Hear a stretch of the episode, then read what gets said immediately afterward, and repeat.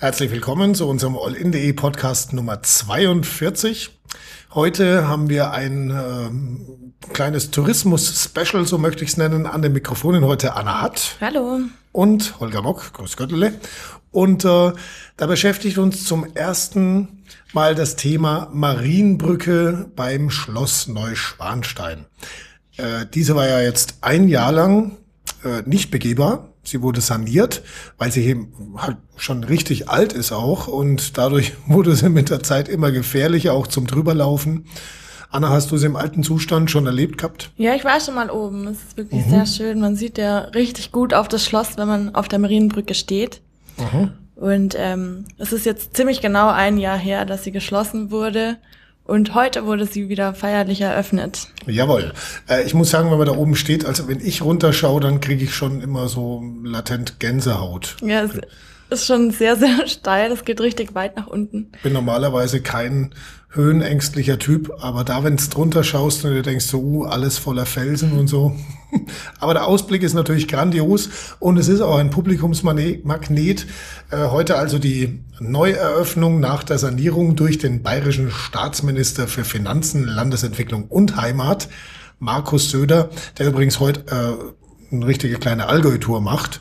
Er war ja auch schon am äh, Riedberger Horn hat sich da das angeschaut, wie das so ausschauen soll mit diesem Lift-Projekt und hat da eben gemeint, dass die bayerische, äh, dass der Landtag oder er auch als äh, Staatsminister für Finanzen, Landesentwicklung und Heimat da jetzt da das mit vorantreiben möchte, dass es da eben dann demnächst dann eine Entscheidung gibt. Anderes Thema findet man natürlich auch bei uns bei äh, www.all-in.de, aber jetzt geht's um die Marienbrücke. Also, du hast dich mal ein bisschen damit beschäftigt, knallhart recherchiert in der Zeitung. Richtig. Und äh, hast dich mit der Geschichte des Ganzen auseinandergesetzt. Was ist denn das überhaupt für eine Brücke? Ja, gebaut wurde sie ähm, 1842 vom späteren König Maximilian II. Und die Geschichte dahinter ist eigentlich sehr romantisch, weil er hat die Brücke seiner äh, zukünftigen Frau, der äh, Marie, gewidmet. Deswegen ja auch Marienbrücke. Richtig. Oh. Und genau, es war ein Geschenk für seine Braut eben. Und am 17. Dezember im Jahr 1842 wurde sie eben auch dann feierlich eröffnet. Kleiner Tipp also an alle, die heiraten möchten. Hochzeitsgeschenk Brücke ist richtig gut. Ja, kommt gut an. Damals war die Brücke noch aus Holz, wurde ähm, öfter wieder neu gebaut, saniert und jetzt eben seit letztem Jahr stand die große Sanierung an. Die Kosten wurden auf 365.000 Euro geschätzt. Also da muss ich jetzt mal sagen, ne, das klingt für mich nicht spektakulär. Ja, dabei bei dem Preis blieb es auch nicht. da äh, doch umfangreicher saniert werden musste. Also es musste auch an den Felsankern eben Hand angelegt werden und damit ähm, sind die Kosten jetzt doch ein bisschen gestiegen. Das Ganze wird aber noch bekannt gegeben. Mhm. Ja, aber immerhin, ich meine, es ist ja ein richtiges Wahrzeichen auch für Schwangau. Es haben viele Touristen die Marienbrücke vermisst beziehungsweise eben vermisst, dass man nicht drüber laufen konnte. Äh, und ich muss auch sagen, also können alle froh sein, dass die Marienbrücke jetzt wieder im Betrieb ist und begehbar und man diesen grandiosen Ausblick auf Schloss Neuschwanstein äh, wieder genießen kann und äh, dann natürlich auch romantische ähm, Augenblicke verbringt. Äh, nicht nur der König und seine Verlobte damals, nein, es ist ja heute jetzt auch noch so, dass da viele Paare hingehen, sich da trauen lassen und diese kleinen Schlösser an äh, der Brücke anbringen. Wobei ich mich gerade frage, sind die jetzt eigentlich noch da? Weiß man das? Ich weiß es nicht, nee. Müsste man sich mal anschauen, ne? Müsste man mal anschauen, aber ich meine, man kann ja wieder neue hinmachen. Ja, das schon, aber diese vielen, vielen kleinen Schlösser, die die Leute da schon hingemacht haben, äh, die müssen ja jetzt wo sein. Hm. Kann man nicht einfach wegschmeißen. Ja? Kann man vielleicht schon. Ja, vielleicht, aber äh, dann äh, ist es vielleicht ein schlechtes Omen für die Partnerschaft. Wir, wir wollen es nicht hoffen. Wir wollen es mal nicht hoffen. Nein, genau. wir wünschen trotzdem, trotzdem allen Paaren das Beste, die also, sich dort bereits verewigt hatten. Richtig. Sollten Sie da schon ein Schloss hingemacht haben, vielleicht hilft ein zweites, das Ganze auch nochmal aufzufrischen. Gut, und dann den Schlüssel am besten gleich runterwerfen. Richtig, ein doppelter Liebesbeweis. So, richtig äh, romantisch. Damit zu unserem nächsten Thema, auch das wieder touristisch geprägt. Ähm, man wundert sich eigentlich. Heutzutage, wo alle in Urlaub fliegen, ja, Flüge werden immer günstiger, es gibt Pauschalangebote, es gibt Angebote im Internet, wo man sich die günstigsten Flüge, findet den billigsten Flug, äh, äh, sich zeigen kann, lassen kann, äh, ist es offensichtlich so, dass Reisemobile, also Caravans, also Wohnanhänger, Wohnmobile und so weiter immer weiter auf dem Vormarsch sind. Genau, im Jahr 2015 wurden im Oberallgäu fast 200 Wohnmobile mehr angemeldet als in den vergangenen Jahren. Mhm. Und ähm, auch die Hersteller, die vermerken Trends eben da, dadurch, dass sie mehr Aufträge haben, gerade auch was Spezialanfertigungen angeht. Und da ist auch mittlerweile sehr, sehr viel möglich. Also wirklich die komplette Innenausstattung kann ähm, auf Kundenwunsch quasi hin gestaltet werden. Drei Zimmer, Küche, Bad. Richtig. Kein Problem. Nach dem Motto. Ich habe es neulich auch im Fernsehen mal gesehen, da haben sie wieder so ein Mörderteil vorgestellt, so einen riesengroßen Karawan, wo ich mir auch gedacht habe, so, ey, das hätten andere gern als Wohnung. Ja. Ja. Mit ausklappbarem Garten und so. Also echt, ja. echt irre, was es da gibt. Also ich meine, dass gerade im Allgäu jetzt dieser Trend so verstärkt ist, kann ich mir eigentlich auch ganz gut erklären, weil von hier aus ist man ja relativ schnell in Italien, man ist schnell, also relativ schnell in Frankreich oder auch Richtung Osten, nach Kroatien mal mhm. schnell gekachelt. Also es ist ja anders, als wenn man jetzt in Hamburg wohnt, wo man schon mal acht Stunden unterwegs ist, bis man überhaupt hier im Allgäu ist. Ja. Äh, von hier aus startet sich's einfach schnell zu richtig schönen Plätzen. Genau. Und ich meine, der Vorteil von so einem Wohnmobil oder einem Wohnwagen ist ja, äh, man ist einfach spontan, man ist unabhängig, man ist flexibel, man kann ja, man hat sein Bett dabei, quasi, man kann überall Halt machen, wo es einem gefällt. Und diese Art von Reisen scheint ähm, auch im Trend zu liegen. Hast du schon mal gemacht? Ich bin sehr, sehr viel campen gegangen, auch mit meinen Eltern schon. Ja, campen ist Zelten. Ja, mit, Für dem, mich. mit dem Wohnwagen. Wir waren mit dem Wohnwagen unterwegs. Ich würde es schon Campingurlaub nennen, weil. Als du Kind warst. Mhm. Wie war das so? Das war immer super. Also ich kannte es gar nicht anders. Mhm. Und es war wirklich, klar, man ist irgendwie, man lebt doch ein bisschen simpler. Mhm. Man hat halt doch nicht alles, aber trotzdem, man hat das Nötigste dabei quasi. Man hat ein Dach über dem Kopf und einen Campinggrill und ja. Gut, jetzt so Camper werden ja vor allem im Fernsehen gerne mal so ein bisschen auf den Arm genommen, so die Prolls, die dann äh, mit äh, freiem Oberkörper in ihrem provisorischen Campinggarten sitzen und den ganzen Tag nur grillen und Bier trinken. Ähm, hat aber ja auch was Entspannendes, ne? Ja, klar. Ja, und wenn man es dann noch im Allgäu so hinkriegt, dass man mit seinem Caravan irgendwo ist, wo es dann ja auch noch schön ist, mhm. natürlich umso besser. Wobei ich glaube, dass die wenigsten Allgäuer den Caravan haben, im Allgäu campen gehen. Das glaube ich auch nicht. Also ich glaube, da ist dann wirklich so Richtung Italien, Kroatien, Spanien, wo auch, wo es ja auch schöne Campingplätze gibt. Mhm. Ich denke, so was ist dann ähm, schön im Sommer. Also was mich davon abhalten würde, mir selber sowas zuzulegen, muss ich ehrlich sagen, ist es das, dasselbe Grund eigentlich, warum ich keinen Schrebergarten habe. Ähm, du bist dann eigentlich gezwungen, das auch zu nutzen. Also du ja. kaufst dir für, ich sag mal gut, man kann sich auch für 5000 Euro schon irgendwie einen gebrauchten alten Wohnwagen kaufen, mhm. aber die meisten Leute geben dann doch eher irgendwas zwischen 15 und 50.000 aus für sowas. Äh, und dann hast du das Ding rumstehen und warum solltest du dann noch irgendwo hinfliegen? Ja, das ist ja gerade das Ding. Ich glaube, du musst das mögen. Du musst ja. einfach ähm, ein, ja, ein Campingurlaub-Fan sein und, mhm. und dann machst du es ja. Genau wie mit dem Schrebergarten. Wenn du ihn hast, dann musst du einfach jedes Wochenende dich darum kümmern und in deinem Garten chillen äh, und kannst jetzt ja, ich würde mich da so ein bisschen auch gezwungen fühlen, das zu benutzen. Also günstiger ist man, glaube ich, dabei, wenn man sich sowas einfach ausleiht, weil man Lust drauf hat. Also ist meine persönliche Meinung.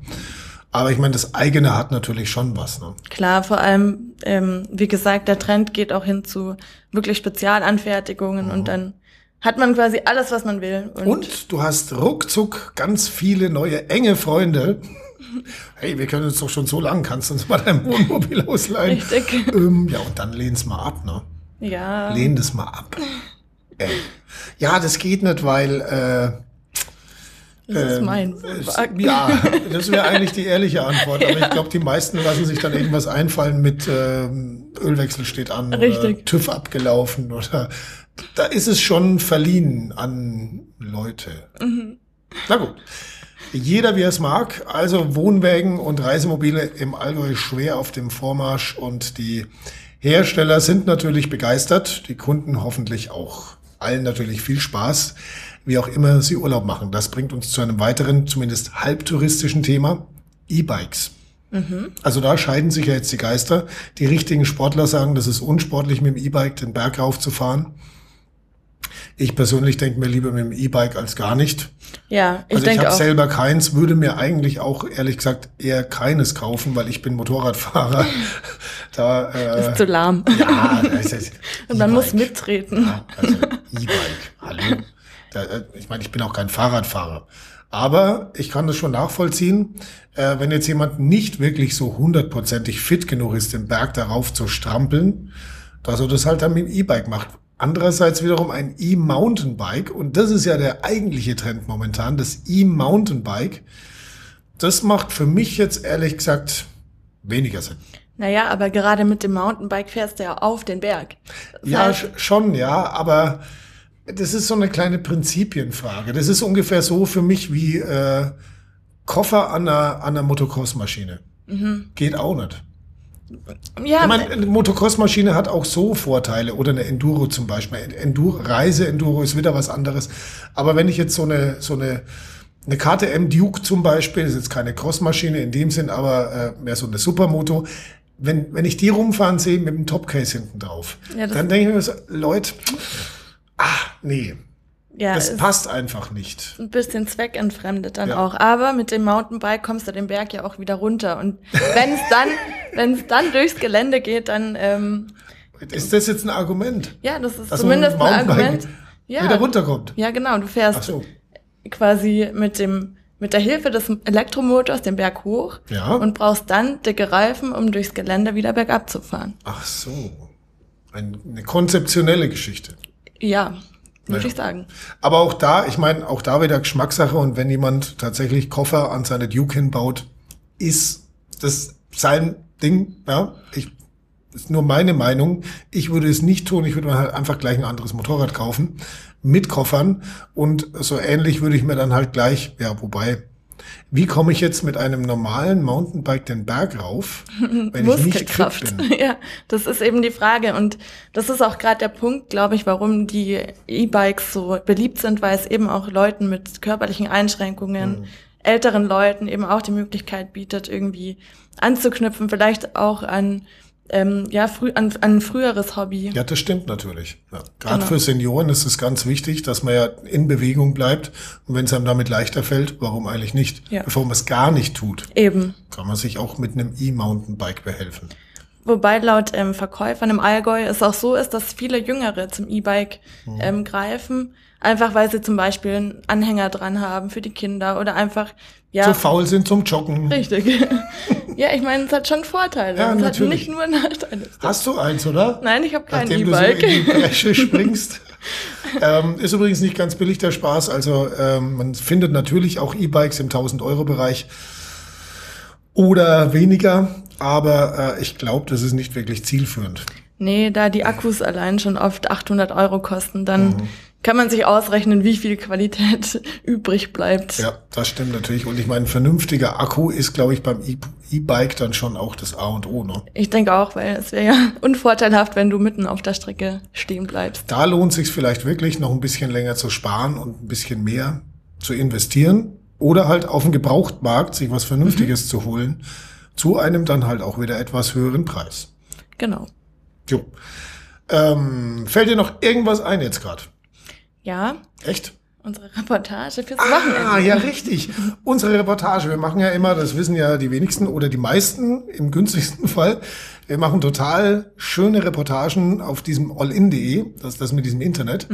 Äh, unter allin.de slash Reportage kann man da jede Woche bei uns schöne Online, eine schöne Online-Reportage sich anschauen, genießen und ich sag mal, meistens ist auch ein schönes Video dabei. Genau. Und das ist in dieser Woche.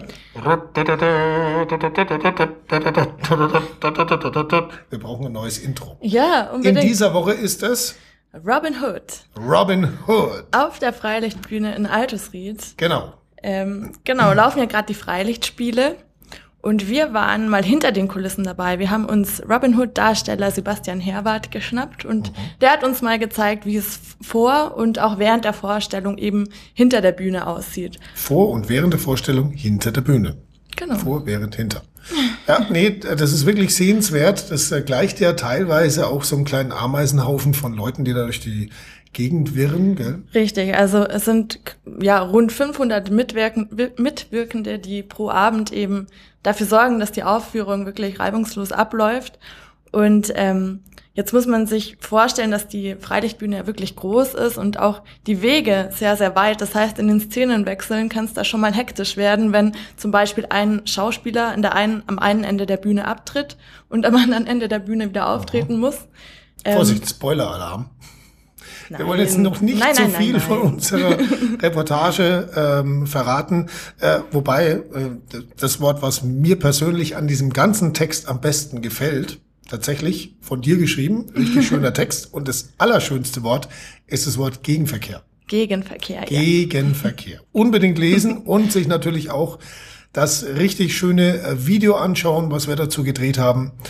Und äh, dann noch viel Spaß, auch wenn Sie sich dann diese Vorstellung, äh, wissend, was hinten dran hinter der Bühne abgeht, dann sich vielleicht auch nochmal live vor Ort anschauen bei mhm. den Freilichtspielen in Altusried. Genau das war's für heute. Vielen Dank fürs Zuhören. Ein schönes Wochenende und äh, einen schönen Urlaub im Allgäu, wenn es mal soweit ist, ob im Wohnmobil mit E-Bike und Marienbrücke. Das äh, ist natürlich jedem selber überlassen. Ciao. Genau. Tschüss.